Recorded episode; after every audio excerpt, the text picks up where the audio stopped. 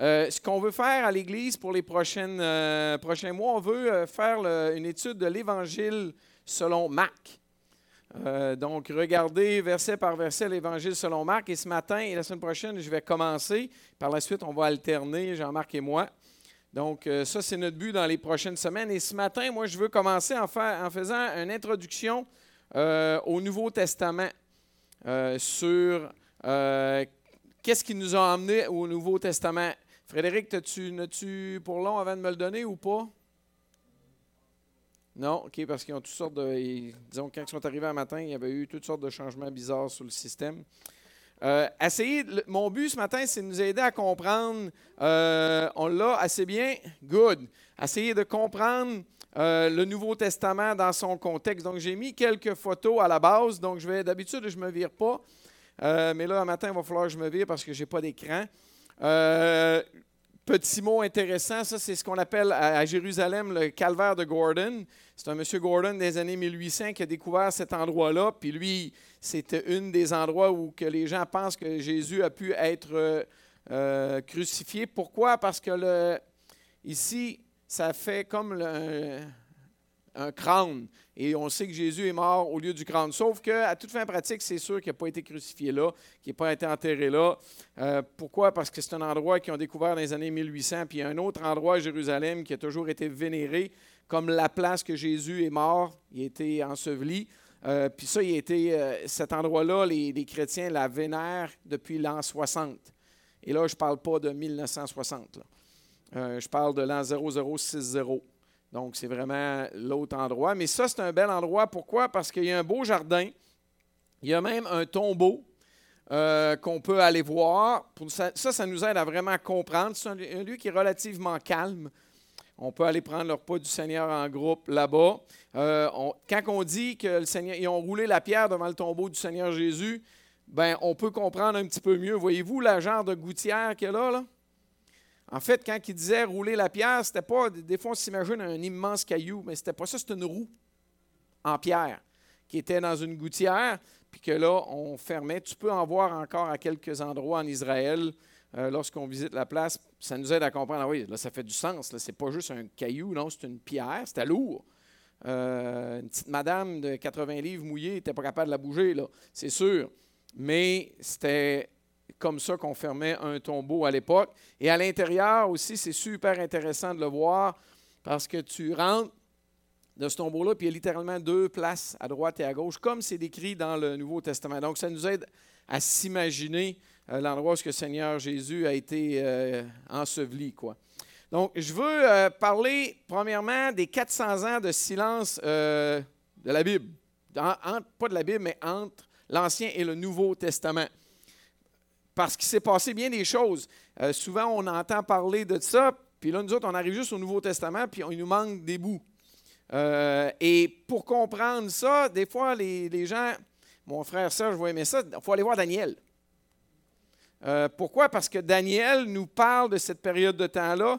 En fait, les écrits de Daniel, les non-croyants ont souvent essayé de les discarter. Pourquoi? Parce qu'il a prédit bien trop précisément toutes les, les- les- les puissances mondiales, une après l'autre, qui sont arrivées avec une précision remarquable. Et ça ici, c'est la fameuse statue de Daniel. Ce qui est intéressant, c'est qu'il y a deux prophéties euh, coup à coup, euh, les, les- bêtes, puis il y a la, statue de Daniel. Et Daniel va expliquer au roi Nebuchadnezzar, euh, un après l'autre, les royaumes qui vont arriver. Et même du temps de Daniel, il va avoir la chance de voir le deuxième. Donc, Daniel parle de la statue avec la tête d'or. Excusez, c'est en anglais. Sur euh, Google, c'est dur de trouver des statues de même en français. Euh, et ça, ça représente l'Empire babylonien du temps de Daniel. Après ça, euh, la poitrine d'argent, les Mèdes et les Perses. Vous vous souvenez de l'histoire quand Daniel est appelé devant le roi babylonien qui tremble, puis il a vu une main écrire sur un mur?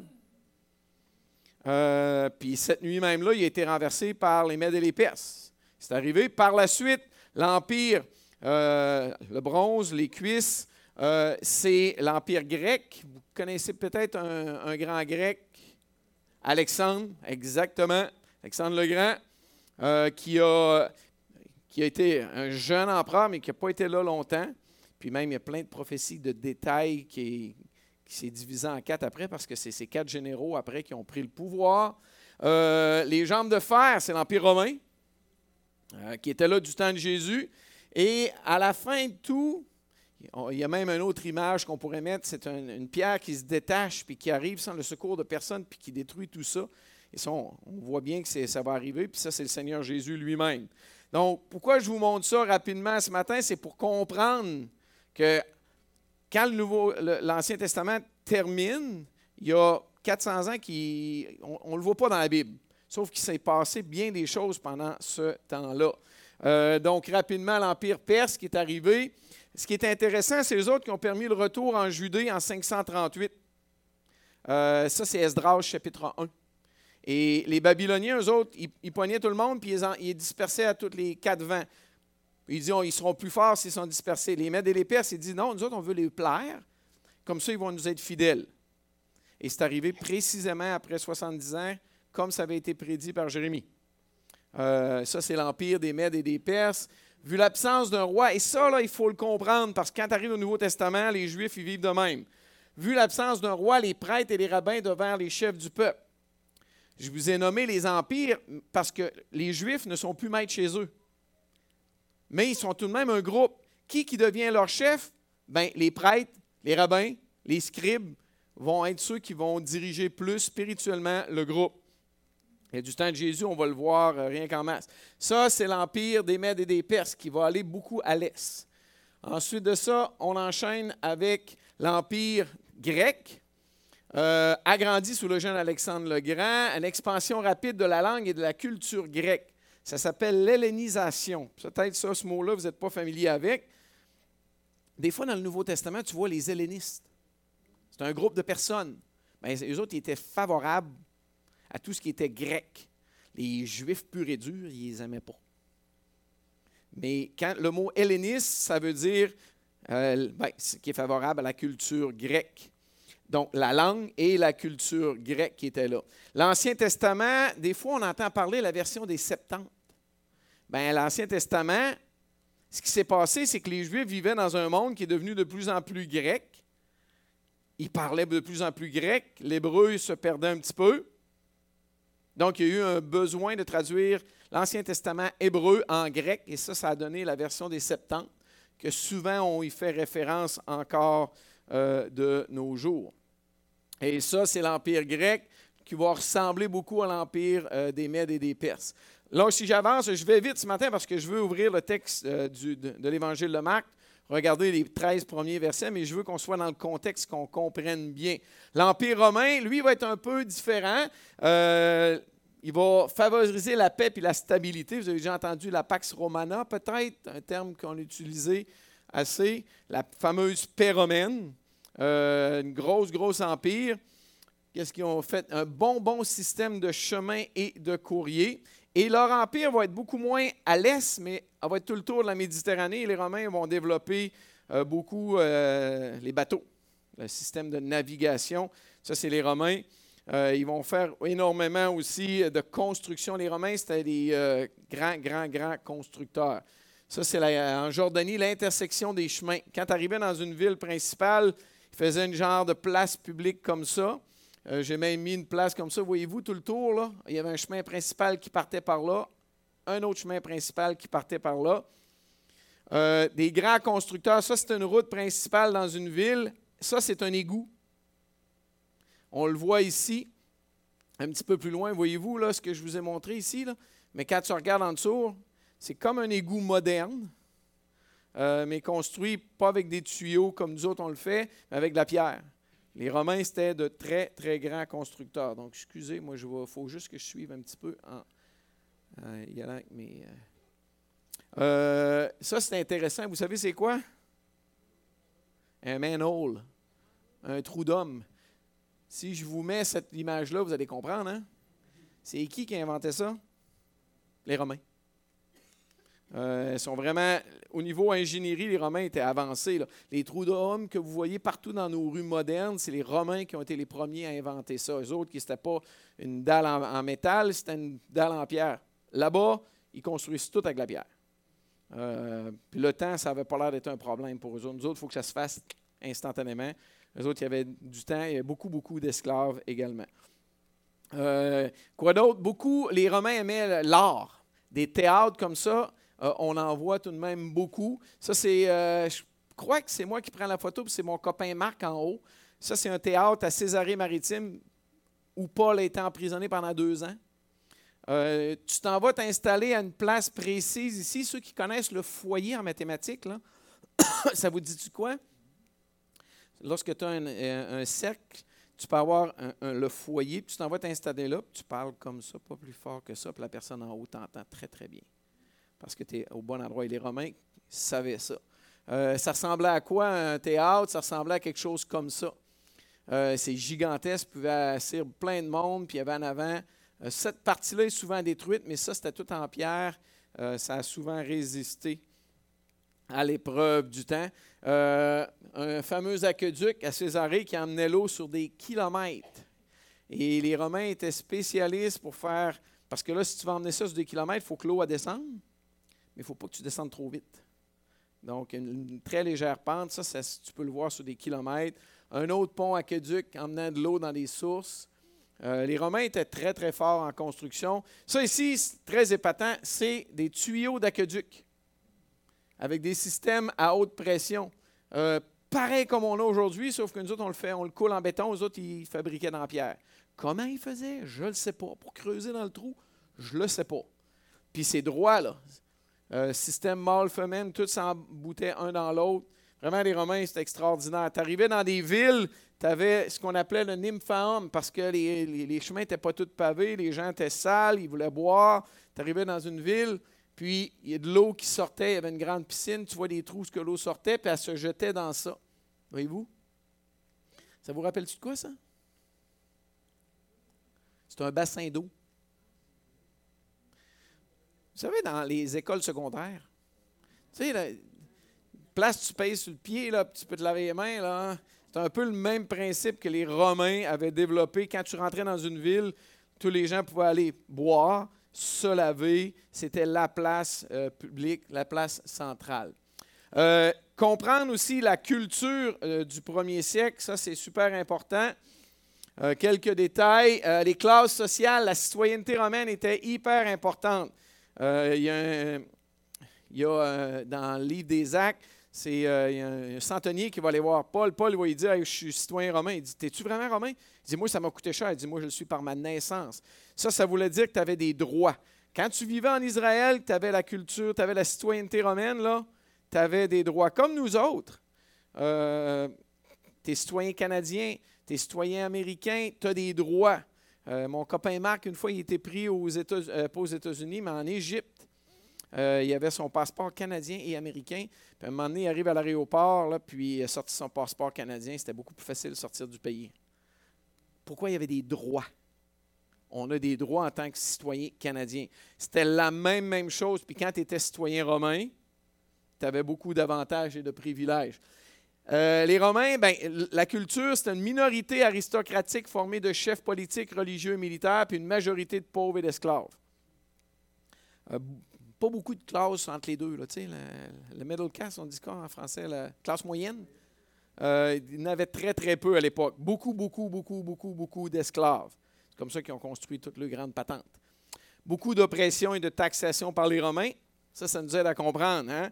C'est quand les Juifs vont aller interroger Jésus là, pour lui demander on doit-tu payer les taxes là, euh, Puis euh, Matthieu, qui n'était pas aimé parce qu'il était un collecteur d'impôts.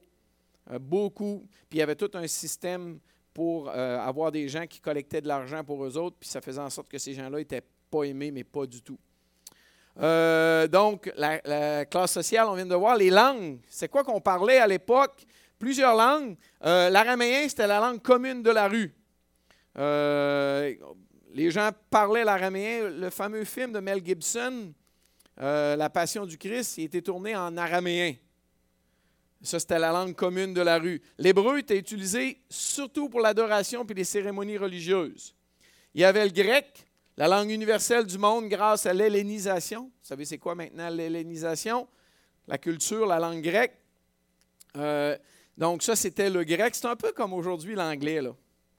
Euh, parole de vie, on se sert de l'anglais à travers le monde pour rejoindre les gens avec l'évangile de Jésus. Pourquoi? Parce que tout le monde, dans le monde, veut parler anglais. Euh, moi, quand je vais à l'extérieur du Canada, souvent la langue qui me débrouille le plus, c'est pas le français, c'est l'anglais. Euh, même en Israël, ça marche bien en anglais. Tu peux te débrouiller. Tout le monde, c'est un peu une langue plus universelle que tout le monde veut parler. Euh, ce n'est pas nécessairement la langue qui est la plus parlée dans le monde, parce qu'en Asie, ils sont très, très nombreux, mais c'est la langue passe partout. Euh, le latin, ça, c'était la langue officielle et cérémonielle romaine. Donc, il y en a quatre. C'était lesquels qui étaient sur la croix de Jésus? Raméen, c'est la seule qui n'était pas là. Ces trois dernières figuraient sur la croix de Jésus, hébreu, grec et latin. Euh, vous savez, quand celui-ci est le roi des Juifs, euh, Jésus, le roi des Juifs, quelque chose comme ça, ben, c'est été écrit euh, en trois langues. Et Pilate va dire ce que j'ai écrit, je l'ai écrit. Il l'avait écrit en trois langues pour être sûr que pas mal tout le monde pourrait en prendre une qui était capable de lire. Donc, on avance. Le Nouveau Testament ne remplace pas l'Ancien Testament. Et ça, il faut bien le saisir. Le Nouveau Testament, ce n'est pas, bon, l'Ancien n'était pas bon, on le jette, on prend le Nouveau. Pas du tout. Le Nouveau Testament ne réinterprète pas l'Ancien Testament pour lui donner un nouveau sens. Il peut peut-être des fois l'expansionner. Comme Jésus il a dit, vous avez appris qu'il a été dit, tu ne commettras point d'adultère. Mais moi, je vous dis que quiconque regarde une femme pour la convoiter a déjà commis un adultère avec elle dans son cœur. Il change-tu la signification? Non. Il l'expansionne un peu, il la précise. Il va plus loin que le simple acte extérieur. Il va où? Dans le cœur. Euh, mais c'est bien important de dire, ben là, on est, euh, ça compte plus ce qui était dans l'Ancien Testament. Vraiment? Non, au contraire. Euh, le Nouveau Testament, c'est l'accomplissement naturel de l'Ancien Testament. Quand tu as lu le Nouveau Testament sans l'Ancien, puis là, tu vas lire l'Ancien, puis là, tu vas faire, tu vas attacher tout ça ensemble. C'est d'ailleurs ce que l'apôtre Paul, on croit, a fait pendant trois ans, parce que souvent, on lit, nous autres, les actes, on voit Paul se convertir, puis on voit Paul prêcher. Il y a un trou entre les deux. Paul va partir au Sinaï, euh, on pense, c'est pas écrit, mais probablement que le gars, c'est un expert dans l'Ancien Testament. Il était allé relire son Ancien Testament, méditer, parce qu'il devait en connaître des grands bouts par cœur. Puis là, il s'est mis à dire Ah ouais, ben, ben oui, ça parlait de Jésus. Ah, ah ben oui, il a fait des liens partout. Euh, les deux, le thème des deux, c'est le même, c'est Jésus-Christ lui-même. L'Ancien Testament, Christ en image, en préfiguration, c'est à cause qu'il n'est pas là, mais est-ce que tu peux voir Jésus-Christ dans l'Ancien Testament? C'est sûr. Euh, on peut penser à plein d'images. Je pense à Joseph. Joseph qui a été injustement vendu, qui a souffert injustement en Égypte. Pour faire quoi? Pour sauver son peuple. Est-ce que vous êtes capable de faire un lien avec Jésus? Assez facile. Euh, il y avait combien d'arches pour sauver euh, le monde lors du déluge? Il y avait une seule. Il y avait combien de portes à l'arche? Une porte, puis Jésus va aller dire quoi? Je suis la porte. Il y a plein de liens comme ça, euh, l'agneau de Pâques, etc. Il y a plein, plein, plein de liens. Euh, L'Ancien Testament, on voit Jésus en image. Il est préfiguré, il va venir. Le Nouveau Testament, on le voit en chair et en os. Et c'est intéressant que les, les, disciples, au début, là, ils vont prêcher Jésus comment? En expliquant l'Ancien Testament. Les disciples sur le chemin d'Emmaüs, ils ont rencontré Jésus, ils ont marché avec Jésus. C'est écrit que Jésus, commençant par Moïse et les prophètes, il expliqua tout ce qui concernait dans l'Ancien Testament. Ça, c'est Jésus qui le fait, lui-même, après sa résurrection. Quelques définitions importantes. Je vais vite, je vous donne un cours euh, en super accéléré à matin, mais juste pour comprendre. Pharisien, ça, vous avez déjà entendu ce terme-là. Ça veut dire ceux qui se sont séparés. Eux autres, là, ils ne voulaient pas être comme tout le monde. Il voulait être à part pour Dieu, donc il s'était mis à part. Qu'est-ce qu'il y avait de spécial? C'était des légalistes qui rejetaient l'hellénisation, rejetaient tout ce qui était grec. Eux autres, ils contrôlaient quoi? La synagogue et le peuple. Puis ça, vous allez dire, ouais, mais c'est correct, mais là, il faut le comparer à l'autre groupe qui s'appelle les. Euh, J'aurais dû, j'avais oublié bout. On fait plusieurs additions à, à, la loi appelée la tradition des anciens. Ça, Jésus va condamner ça. Il faisait plein, comme le chemin de sabbat, là. Vous avez déjà entendu parler de ça? À la distance d'un chemin de sabbat. C'est quoi ça? C'est pas dans la loi. Ça, c'est les Juifs qui disent OK, tu ne peux pas marcher plus que tant de pas. Un sabbat. Jésus va venir, il va adresser ça. Puis il va même le dire que le Fils de l'homme est maître du sabbat. Mais ça, c'était les. À cause qu'il parlait à ces, ces Juifs-là, puis eux autres, ils contrôlaient tout le monde. C'était eux autres qui étaient un peu les, les, églises, les pasteurs du temple, ils contrôlaient tout le monde. Un peu comme quand le clergé au Québec avait une mainmise sur tout le Québec. Comprenez l'image? Euh, on avance avec les Sadducéens. Eux autres, c'est l'opposé des pharisiens. Eux autres, ils favorisaient l'hellénisation puis les Romains. Donc, c'est pour ça que ces deux groupes-là n'étaient pas trop chums. Ils ne s'entendaient pas tellement bien ensemble. Ils contrôlaient le temple et les prêtres. Les pharisiens contrôlaient la synagogue et le peuple. Euh, je vais vous parler de la synagogue dans, un instant, mais le temple, c'était là où on, l'endroit, le seul endroit où on allait offrir les sacrifices. Donc, eux autres, ils contrôlaient les riches. Les autres, ils contrôlaient le peuple. Donc, c'est sûr qu'il y avait des, petits euh, conflits. Euh, même à un moment donné, Jésus va répondre à des Sadducéens dans l'Évangile. Puis les, autres sont tous contents parce que les Sadducéens se sont fait, euh, excusez-moi le terme québécois, plantés. Ils se sont fait vraiment rabrouer. Bien, si on ne comprend pas les groupes, on ne voit pas ça. rejetait les traditions et n'acceptait que le Pentateuque. Le Pentateuque, c'est les cinq livres de Moïse Genèse, Exode, Lévitique, Nombre et le Deutéronome. Il reniait les anges et la résurrection. Les autres, ils ne croyaient pas qu'il y avait de résurrection. Jésus va lui dire qu'ils sont euh, dans le champ. Il va lui dire Oui, mais c'est écrit dans l'Ancien Testament que je suis le Dieu de Jacob et d'Abraham et d'Isaac. Dieu n'est pas Dieu des morts, mais des vivants. Il n'a pas écrit que c'était je, suis le Dieu, j'étais le Dieu de. Je suis le Dieu de. Ça veut dire que ces gens-là vivent encore.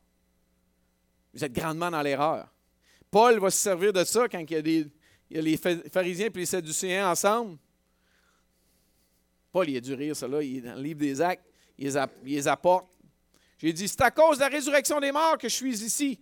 Les deux groupes sont là, ils se mettent à s'ostiner. Puis là, Paul a dû se reculer, puis s'installer, puis rire d'eux autres. Euh, mais quand tu comprends ça, tu, comprends, tu vas lire le Nouveau Testament beaucoup plus intelligemment. Euh, quoi d'autre? Les scribes. Ça, c'était les Xerox de l'époque. Euh, littéralement, c'était les photocopieurs de l'époque. Je pourrais vous en parler en long et en large, mais ils ont fait un travail extraordinaire. Eux autres, le job, c'était de copier. Il y avait des systèmes pour copier, ils connaissaient les détails. Ils s'installaient dans des salles, pas de fenêtres, avec des cubicules pour ne pas être dérangés, puis ils écrivaient, ils recopiaient. Euh, j'ai parlé à un scribe une fois à Jérusalem, puis le gars me dit copier. Il me semble que c'est le Deutéronome, c'était deux ans à temps plein. Euh, je l'ai vu prendre un scalpel, gratter des bouts de lettres qui n'étaient pas à son goût. Euh, il dit Quand j'ai fini, il faut que je le fasse vérifier par deux autres rabbins avant qu'on puisse s'en servir. Et vous savez que moi, je les remercie parce qu'on a la Bible aujourd'hui, puis elle est très fiable. Ça, encore là, je pourrais vous en parler longtemps, mais je voulais juste vous dire c'est quoi un scribe? C'est un copieur de la loi. Le Sanhédrin, vous avez déjà entendu ça, hein? Le mot Sanhédrin, c'est quoi? Ben, en fait, c'est la Cour suprême des Juifs composé de 70 hommes. L'idée date peut-être du temps de Moïse, ce qui avait fait devenir 70 des anciens d'Israël. Le souverain sacrificateur était le chef du Sanhédrin. Donc, quand il y avait une question importante, grave, on réunissait le Sanhédrin, 70 des plus importants euh, hommes d'Israël. Donc, ça, c'est la, la Cour suprême des Juifs. La synagogue, c'est quoi la synagogue? Il faut voir la synagogue un peu comme nos églises locales. Ce n'était pas un lieu magique, quoi que ce soit, c'était un lieu de rassemblement. Et on croit que c'est né parce qu'on ne voit pas de synagogue avant la déportation en Babylonie. Et là, en Babylonie, le temple n'était plus là. Il était loin, là. Il était à quatre mois de marche quand ça allait bien.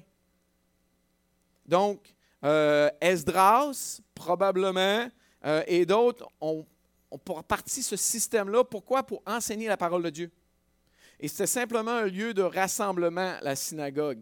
Quelques images, ça ressemblait à quoi? Une synagogue? Il y avait presque toujours de l'eau pour se purifier, pour lire la parole. C'était littéralement un lieu comme ça. Voyez-vous les marches? Tout le tour? Donc les gens rentraient, puis on venait enseigner la parole de Dieu, qui se trouvait à être l'Ancien Testament, aux gens à l'époque. Ça, c'est les restants de la synagogue à Corazim, euh, en Galilée. Euh, je vous apporte votre attention là. Je vous montre c'est quoi ici. Euh, et là, c'est une autre photo. de la même place et je voulais un texte. Alors Jésus, parlant à la foule et à ses disciples, dit, Les scribes et les pharisiens sont assis dans la chair de Moïse. Faites donc et observez tout ce qu'ils vous disent, mais n'agissez pas selon leurs œuvres, car ils disent et ne font pas. Ça, c'était la place où ce qu'on lisait, c'était une place importante. Ça me rappelle les églises catholiques à l'époque. Hein, Pierre? La chair, hein? Tu sais, quand il y avait tout le tour, on montait, puis là, le, prêtre prêchait en chair. Mais c'est un peu la même idée. C'était tout qu'un privilège d'être assis. Mais souvent, il lisait, mais le cœur n'était pas là. Et c'est ce que Jésus va condamner. Euh, le temple, euh, évidemment, le temple au temps de Jésus existait, mais encore là, quel temple? Le temple de Salomon avait été détruit, il a été reconstruit. On voit ça au temps de Zorobabel, Esdras, Agé le prophète, Malachi, euh, Zacharie. Mais le temple, euh, c'était devenu une des sept merveilles du monde. Pourquoi? Bien, le temple a été reconstruit sous Zorobabel. Il a été agrandi par les Asmonéens un petit peu plus tard. Il a été agrandi plus tard par Hérode le Grand, qui était un Romain, puis lui, il voulait faire euh, des grandes, grandes, grandes choses. Il avait agrandi ce temple-là, il a fait une grande plateforme, et quand Jésus vient sur terre, c'est là qu'il marche. Donc, c'est toujours le temple à la base de Zorobabel, mais qui a été embelli, embelli, embelli. Euh, il va être détruit après la, venue de Jésus. Euh, aujourd'hui, ça ressemble à ça, le temple. Et c'est tout de même très, très grand. On parle de 20 terrains de football, l'esplanade plate, mais ce n'était pas tout le temple. Euh, en fait, le temple aurait été situé juste ici, puis c'était pas grand. Euh, on parle, le lieu très saint, on parle de 15 pieds par 15 pieds. Et le lieu saint, on parle de 15 pieds par 30 pieds. C'était pas si grand que ça comme endroit. Euh, je vais. Donc, j'ai mis le portique de Salomon parce que quand on lit le Nouveau Testament, on voit souvent Jésus aller enseigner au portique de Salomon, les disciples se réunir, aller au portique de Salomon. Il y a des il y a des gens qui le placent là et des gens qui le placent là-bas, mais il y avait des escaliers qui montaient, qui nous faisaient arriver sur la plateforme du temple. Là, la même chose. Ça, c'était les escaliers du peuple. On peut aller voir ça, mais c'est bouché. Ça, c'était les escaliers pour les prêtres. Euh, oh. Et Jésus se promenait dans le temple sous le portique de Salomon. Donc, il était où? Mais il était à Jérusalem. Il était dans cet endroit-là. Les Juifs l'entourèrent, lui dirent Jusqu'à quand tiendras-tu notre esprit en suspens Si tu es le Christ, dis-le nous franchement. Même chose avec euh, les disciples après, dans le livre des Actes, la, résurrection du Seigneur Jésus puis son ascension. Donc aujourd'hui, ça ressemble à ça. Euh, rapidement maintenant, là, j'ai graissé épais sur, et rapidement, sur l'introduction au temps du Nouveau Testament pour comprendre un petit peu. Rapidement, une mini-introduction aux quatre évangiles. Euh, une petite définition. Je vais juste essayer de. Parce que des fois, j'ai tendance à faire ça. Euh, une petite définition. L'Évangile, c'est bonne nouvelle. Ça, tout le monde, on, est à l'affût de ça. L'Évangile, ça veut dire la bonne nouvelle. Les raisons d'être des évangiles, bien, les témoins oculaires, les apôtres, ils vont mourir. Qu'est-ce qu'on fait pour conserver le message? La meilleure façon de faire, c'est quoi? Les écrits. Oui, on va l'enseigner, mais il faut avoir de quoi par écrit. On fait toute la même chose. Dans toutes les écoles, toutes les écoles qu'il y a, il y a une bibliothèque. À l'époque, un des métiers qui était important, c'était archiviste historien. Euh, on va le voir même au temps d'Esther, le roi ne peut pas dormir, il se fait venir les annales, puis il va lire. Il va lire quoi? L'histoire. Pourquoi? Parce qu'on on, va le perdre. Moi, je travaille, je suis directeur à Parole de vie. Quand il y a des situations un petit peu particulières, vous savez ce que je fais? Je prends des notes. Euh, puis il arrive une situation, là, une minute, je vais aller voir mes notes. On a vraiment fait ça, ça doit, parce que c'est moi qui l'ai écrit. on oublie vite. Et Dieu savait ça, il ne voulait pas qu'on oublie. Donc, il a voulu nous rapporter qu'on garde ce récit qui avait été vu par les témoins oculaires le besoin d'un outil pour le témoignage, l'adoration et l'enseignement plus tard, comme tu disais, Louise. Euh, puis pourquoi quatre évangiles? Ça, c'est peut-être la question la, plus importante. Je l'ai entendu toutes sortes de façons. J'ai entendu toutes sortes de gens même se moquer. Ouais, c'est ça, il y a quatre évangiles différents. Euh, Pas vraiment. J'aime mieux parler de quatre points de vue différents de la vie de Jésus pour obtenir l'image réelle. Euh, avez-vous déjà entendu parler de la quadrichromie? Y en a-tu qui ont déjà travaillé en imprimerie ici? Ah oui? Toi, tu sais c'est quoi? Euh, n'importe qui qui a travaillé en imprimerie sait c'est quoi la quadrichromie. Puis pourquoi? C'est que si tu veux faire une impression de quelque chose, ils vont diviser les couleurs. Et quand tu prends les couleurs, ça c'est la même image, mais ils ont sorti tout le bleu, le rouge, le jaune, le noir, appelé cyane, magenta, jaune et noir. Et quand tu superposes les quatre, ça fait quoi? Ça fait ça. Comprenez-vous pourquoi je vous montre ça? On a quatre évangiles. Euh, j'ai souvent vu des gens se moquer. Non, c'est que tu as quatre points de vue différents quatre points de vue différents. Comment? Bien, Matthieu, c'est un juif. Il a écrit à des juifs. Et le juif va aller lire l'évangile de Matthieu bien avant un autre évangile. Euh, Matthieu voulait présenter Christ, le roi des Juifs. Euh, souvent, l'évangile de Matthieu, on dit que c'est l'évangile d'un juif, Matthieu, euh, écrit par un juif au sujet d'un juif, ou quelque chose comme ça. Euh, pour les juifs, exactement. Merci. La face, c'est que moi, vous allez dire, c'est quoi le problème avec ça? Oui, mais c'est à cause si vous n'êtes pas juif, là. Si je vous fais venir un, monsieur, un rabbin juif ici, puis qu'il vous parle de comment travailler dans le temple, vous allez tout le temps être en train de faire ça. Ah, pourquoi tu dis ça? Pourquoi tu dis ça? C'est comme deux médecins qui se parlent ou deux mécaniciens qui se parlent ils utilisent du vocabulaire qui est propre à eux. Mais le petit monsieur ou la petite madame qui n'est pas habitué à ce vocabulaire-là est perdu. Amen? C'est la même chose. Dieu a voulu nous donner le point de vue d'un juif, c'est important. À, la base, c'était pour les juifs. Jésus est venu à la base. Si on avance, je saute Marc parce que j'y reviens. Luc, euh, ça veut présenter l'humanité de Jésus. En fait, Luc, il voulait écrire aux Grecs. Il voulait présenter l'humanité du Seigneur Jésus lui-même. Euh, c'est là qu'on l'appelle le Fils de l'homme. Donc là, tu n'as pas le, point de vue du Messie, tu as plus le point de vue de l'humanité de Jésus qui s'adresse à des Grecs. Donc, tu n'es peut-être pas en train de la regarder en pleine face, tu es en train de la regarder d'un côté. Euh, Jean, lui, il va s'adresser vraiment à tout le monde, le Fils de Dieu. C'est pour ça que souvent au Québec, on va dire, si tu veux commencer à lire un évangile, tu es intéressé à l'évangile, lis l'évangile de Jean. Parce que Matthieu, tu vas le trouver technique un peu.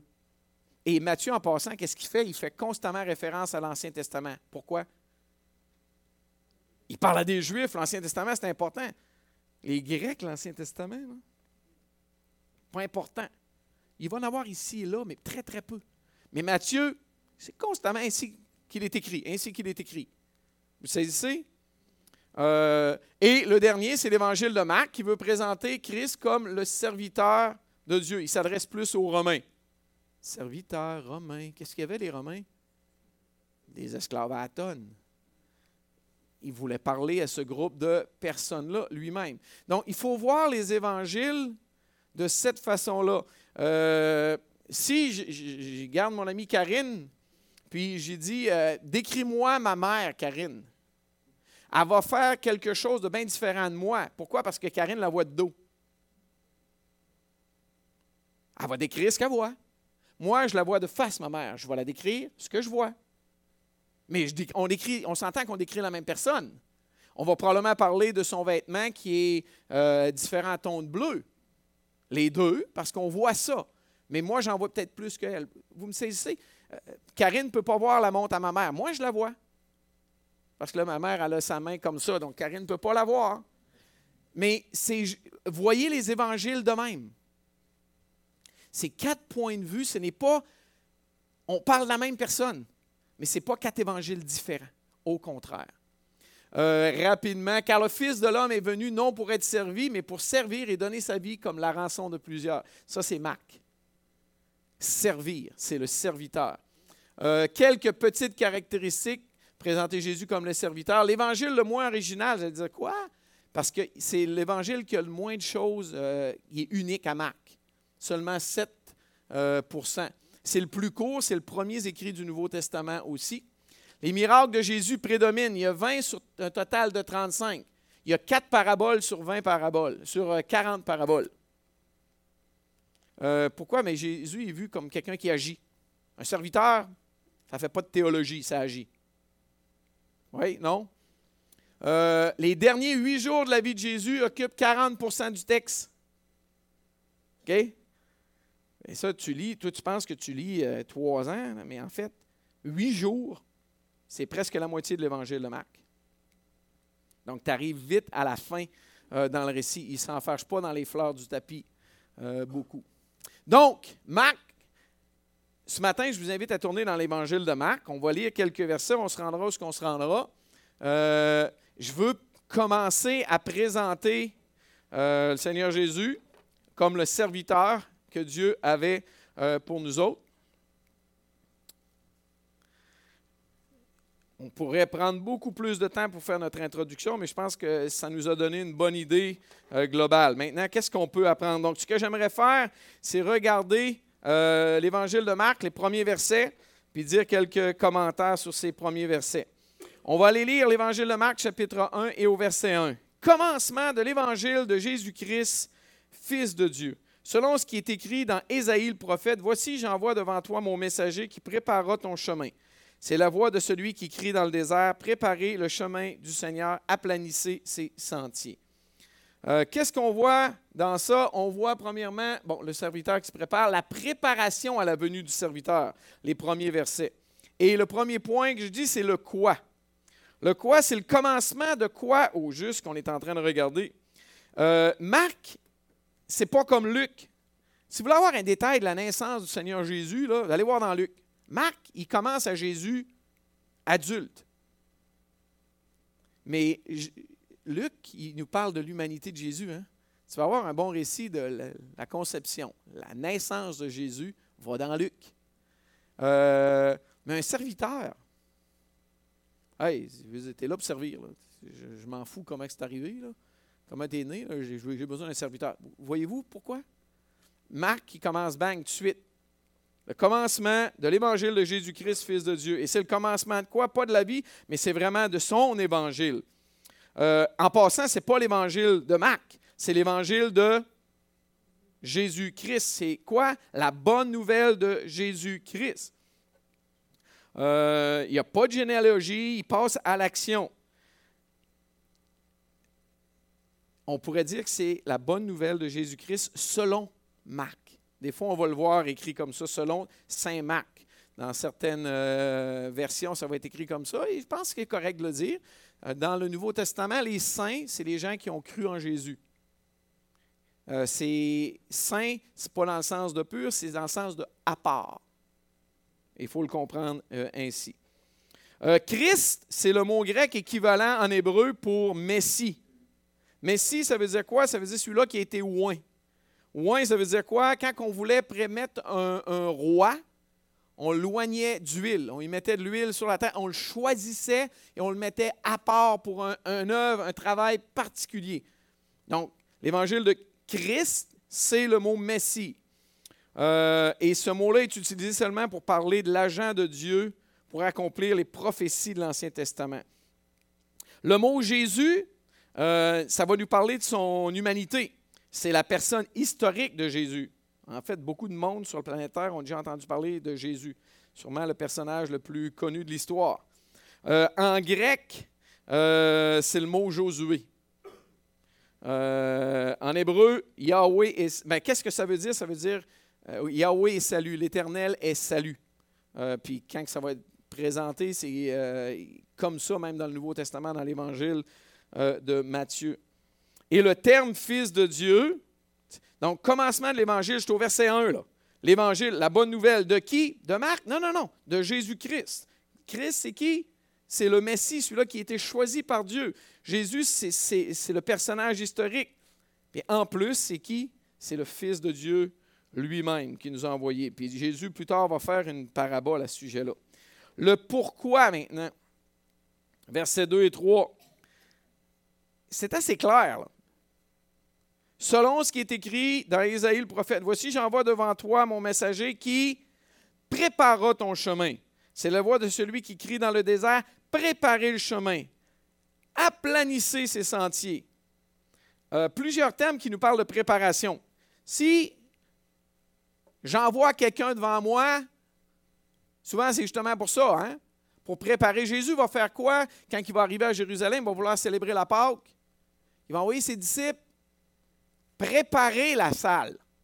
Euh, j'envoie devant toi. L'idée, c'est pour préparer la venue euh, du Seigneur Jésus. Le pourquoi, donc, pour, on pourrait dire, c'est pour accomplir à la lettre ce qui avait été annoncé dans l'Ancien Testament.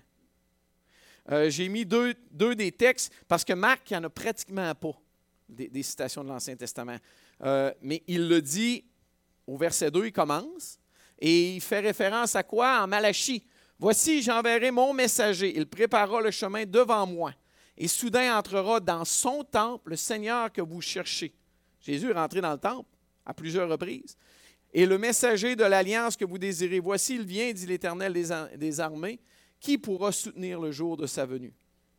Un autre texte dans Ésaïe, une voix crie Préparez au désert le chemin de l'Éternel, aplanissez les lieux arides, une route pour notre Dieu.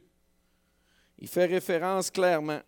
Donc, euh, Marc est très, très clair et concis.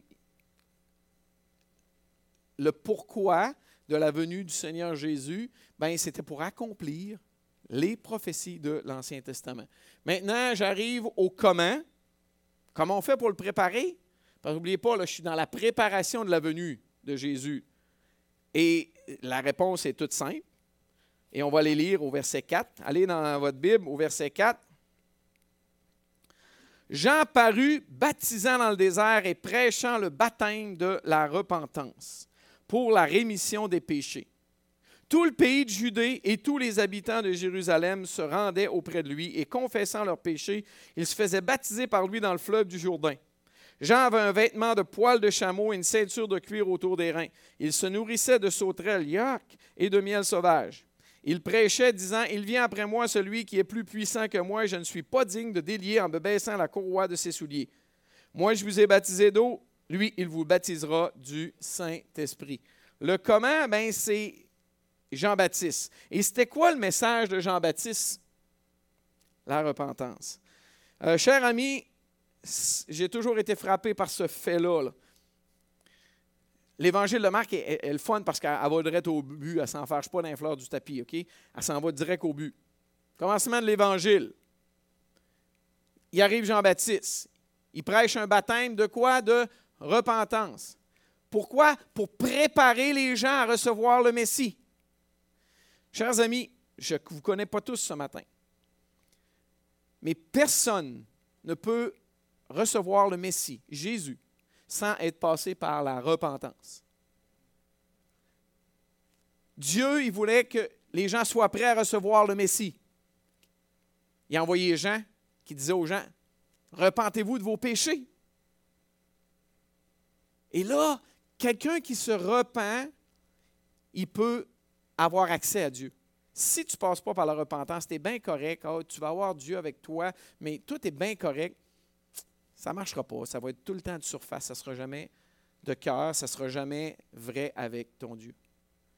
Euh, c'est frappant. La première chose, en parlant de Jésus, pour préparer sa venue, on a Jean-Baptiste qui dit aux gens de se repentir de leurs péchés.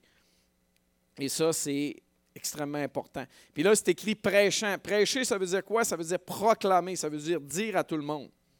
Et là, il veut prêcher quoi? Un baptême. Mais c'était quoi le fameux baptême? Euh, parce que, dans un sens, entre vous et moi, pour un Québécois, ça veut dire quoi, ça, être baptisé? Euh, dans l'eau. Pourquoi? Bien, pour les Juifs, à l'époque, c'était quelque chose d'habituel. Les gens qui se convertissaient au judaïsme se faisaient baptiser, selon ce qu'on raconte. Euh, le mot baptême veut dire aussi par immersion. Euh, des dénominations chrétiennes, puis beaucoup de groupes qui vont baptiser par aspersion. Ils vont mettre un petit peu d'eau. Mais pourquoi les gens allaient au Jourdain? Mais il y avait une raison. Sinon, on va emmener un plat d'eau puis on va le baptiser.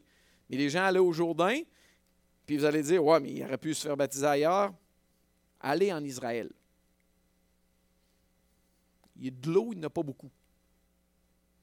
Euh, des trous d'eau pour rentrer une personne en Israël, trouvez-moi en un. Il n'y en a pratiquement pas. Euh, tu reviens au Québec après avoir visité Israël, tu dis Waouh, il y a de l'eau ici. Oui. Beaucoup d'eau ici. Mais là-bas, il n'y en a presque pas. Les gens descendaient au Jourdain. Puis il y avait un but c'est se faire baptiser euh, au complet dans l'eau. Euh, et l'acte du baptême ne pardonnait pas les péchés, mais indiquait un changement de direction. Et remarquez comment c'est écrit. Et prêchant le baptême au verset 4 de repentance pour la remission des péchés. Ce n'est pas écrit pour être pardonné, pour en venir à. Euh, d'autres versions le disent, afin de recevoir le pardon des péchés. Mais ce n'est pas le baptême qui faisait cet aspect-là. Euh, pour être clairement pardonné, il fallait que tu passes par Jésus-Christ. Mais il fallait que tu réalises tes péchés, tu les confesses, puis après ça, Dieu voulait te pardonner, c'est clair. Et c'était pour qui ce baptême-là? Moi, j'ai écrit tous. Et c'était intéressant. Euh, qu'est-ce qui est écrit? Tout le pays de Judée, tous les habitants de Jérusalem se rendaient auprès de lui et confessant leurs péchés, se faisaient baptiser par lui dans le fleuve du Jourdain. Tous. Euh, bon, moi je crois que c'est une hyperbole. Est-ce qu'il n'y avait plus personne dans Jérusalem, dans tous les villages? Non, c'est que les gens venaient d'un peu partout, en grand nombre. C'est clair, il y a plein d'autres exemples dans le Nouveau Testament que vous pouvez aller voir, même dans le, verset, premier chapitre, euh, verset 32, 33, 37, que tu vois que c'est une hyperbole, mais ça montre qu'il y avait beaucoup de personnes qui venaient. Euh, Marc nous montre donc le super grand impact que Jean a eu. On venait de partout de la Judée pour être baptisé euh, par Jean. Et le terme grec indique un, mouvement de va-et-vient constant. Il y avait toujours du monde qui venait. Euh, donc, j'avance. Petite question qui est toujours intéressante. Quel genre d'homme était Jean? Qui était Jean? Euh, humainement parlant, au verset 6 que je viens de lire, c'est intéressant. Un vêtement de poil de chameau. Bon, peut-être que pour nous autres, à l'époque, c'était peut-être à la mode, pas sûr. Euh, une ceinture de cuir autour des reins, mais là, il se nourrissait de sauterelles et de miel sauvage. Euh, on peut tout de même dire deux, trois choses. Jean, c'était un homme simple. C'était pas un grand de ce monde, des grands vêtements grandioses. Oui, OK? Euh, il se nourrissait de, miel, jusque-là, ça, ça va. Sauterelle. Euh, sauterelle, le mot peut être utilisé pour désigner quelque chose d'autre que la petite bébite qui saute dans les airs. Le mot peut être désigné pour euh, parler de cette plante-là. Je ne suis pas très photogénique, excusez-moi. Euh, on va m'oublier un peu. Cette plante-là, ça pousse dans les arbres. Il y a des graines là-dedans. Je ne sais pas si vous les voyez. C'est le même mot. Et c'est intéressant. La dernière fois que je suis allé en Israël cette année, mon guide israélien, c'est un spécialiste de tout ce qui est fleurs, plantes, arbres. Là, j'arrive à la source d'Arad où je sais qu'il y a ça. Là, je dis Hey, c'est-tu vrai ça? Il me regarde avec un sourire, il dit Oui, c'est vrai. Il savait exactement qu'est-ce que je voulais demander. Euh, il dit Oui, c'est vrai, c'est vraiment le même mot que le mot sauterelle. Ah, OK. Donc, Jean, peut-être qui se nourrissait exactement de cette plante-là, que, que je trouve tout de même intéressant de savoir. Euh, qui était Jean? Spirituellement au verset 7, j'aime beaucoup ce que je vois. Il prêchait disant Il vient après moi celui qui est plus puissant que moi et je ne suis pas digne de délier en me baissant la courroie de ses souliers. Cher ami, j'aime beaucoup. Euh, on peut apprendre beaucoup de Jean. Euh, l'humilité, c'est un gars qui voulait prendre sa place. Jean n'a pas voulu prendre la place de quelqu'un d'autre. Jean il dit, gars, moi, je suis, je suis bien simple. Celui qui vient après moi, là, est beaucoup plus grand que moi. Celui qui vient après moi, là, je ne suis même pas digne de me mettre à genoux, puis détacher sa sandale. Est-ce que je suis digne de, détacher ton soulier, euh, Mira? Est-ce que tu me trouverais digne de t'enlever ton soulier? Tu veux pas, mais je pense que je serais digne de le faire. Je serais correct. Mais il semble qu'il n'y a pas grands hommes sur terre que je ne serais pas digne de me mettre à genoux à côté puis d'enlever son soulier, de m'humilier, mais semble. Mais Jean dit, je ne suis même pas digne de détacher sa sandale. Jean reconnaissait qui il était et qui il était venu préparer le chemin de. Euh, il semble même qu'un esclave hébreu n'était pas obligé de détacher les souliers de son maître, selon ce qu'on peut lire dans l'histoire. Il n'était pas obligé. Mais Jean, lui, veut dire, je ne suis même pas digne de le faire. Puis je pense qu'on peut apprendre de l'humilité de Jean. Il a accepté son rôle dans le plan de Dieu. Et le dernier point qu'on va regarder ensemble aujourd'hui, le baptême de Jean versus celui euh, de Jésus. Jean nous explique pourquoi euh, celui qui vient après lui est beaucoup plus grand. Jean dit, moi je te baptise d'eau. Le Messie va te baptiser de quoi? Du Saint-Esprit. Euh, la version sommaire va dire Je vous baptise dans l'eau. Le Messie va vous baptiser dans le Saint-Esprit. J'aime l'image. Être trempé dans le Saint-Esprit. Et vous savez, ce qui est intéressant là-dedans, c'est que Jésus va même dire Il vous est avantageux que je parte après. Pourquoi? Oui, mais parce qu'il va vous envoyer le consolateur, l'Esprit de Dieu. Ça, c'est toujours de quoi qui m'a fasciné de dire Wow, minute, toi là, là. Pas, ça ne peut pas être avantageux que le Fils de Dieu parte pour qu'il m'envoie quelqu'un d'autre. Ça va être un remplaçant, puis un remplaçant, c'est toujours moins bon. Mais non. Jésus venait nous, pour nous baptiser du Saint-Esprit. Qu'est-ce qui se passe après que Jésus meurt, part au ciel? Les disciples prient. Puis à la Pentecôte, qu'est-ce qui se passe? Ils sont remplis du Saint-Esprit. Il y a des changements. Tout le monde reconnaît. Pierre, soudainement, tu sais, la petite poule mouillée à Pierre qui avait peur, là, il devient le plus grand prédicateur. Il est debout devant les, rois, devant les, prêtres.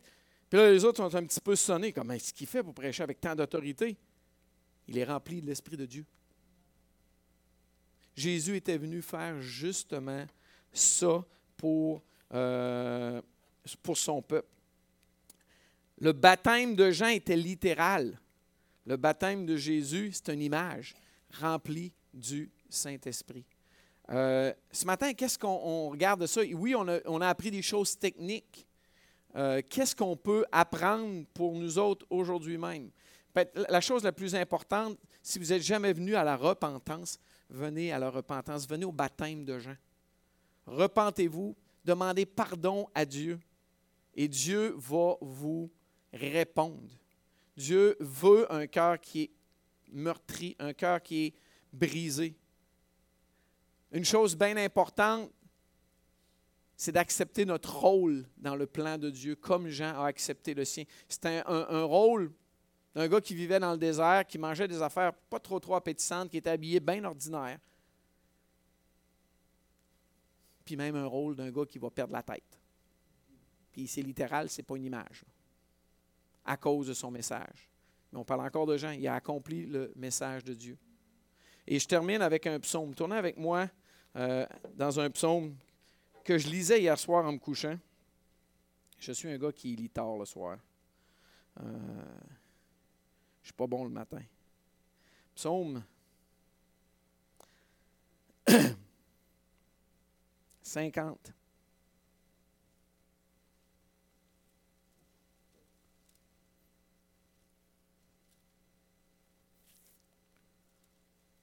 Non, on va lire 51 plutôt. Il y a des bons textes dans les deux. Euh, le psaume 51, c'est lorsque le prophète Nathan est allé voir David après que David a fait un grand péché. Euh, verset 7, ça dit Oui, depuis ma naissance, je suis coupable. Quand ma mère m'a conçu, j'étais déjà marqué par le péché. Euh, ça, c'est la version de l'Ancien Testament de Romains 3, 23 qui dit Car tous ont péché, ils sont privés de la gloire de Dieu. Le roi David avait perdu pour un instant de vue qui il était un pécheur. Là, il l'a retrouvé. Verset 12, il fait une belle prière. Il dit Ô Dieu, crée en moi un cœur pur, renouvelle en moi un esprit qui est bien disposé. Tellement une belle prière à faire. Et le verset 19, les sacrifices agréable à Dieu, c'est un esprit brisé. Si on veut venir à Dieu, si on veut avoir un lien avec Dieu, il faut faire comme les gens ont fait, aller au baptême de la repentance, c'est-à-dire confesser nos fautes. Dieu aime ça, un cœur qui est brisé devant lui. Pas à l'excel, mais vrai, sincère.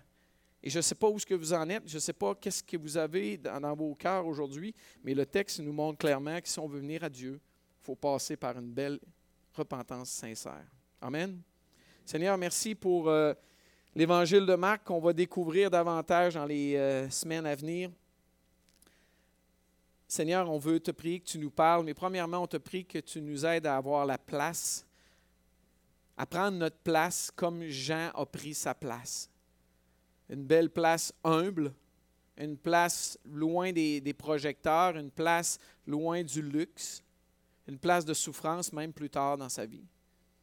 Seigneur, s'il y en a des gens qui sont jamais venus à la repentance ce matin, qu'ils puissent se repentir de leurs fautes maintenant, confesser leurs péchés.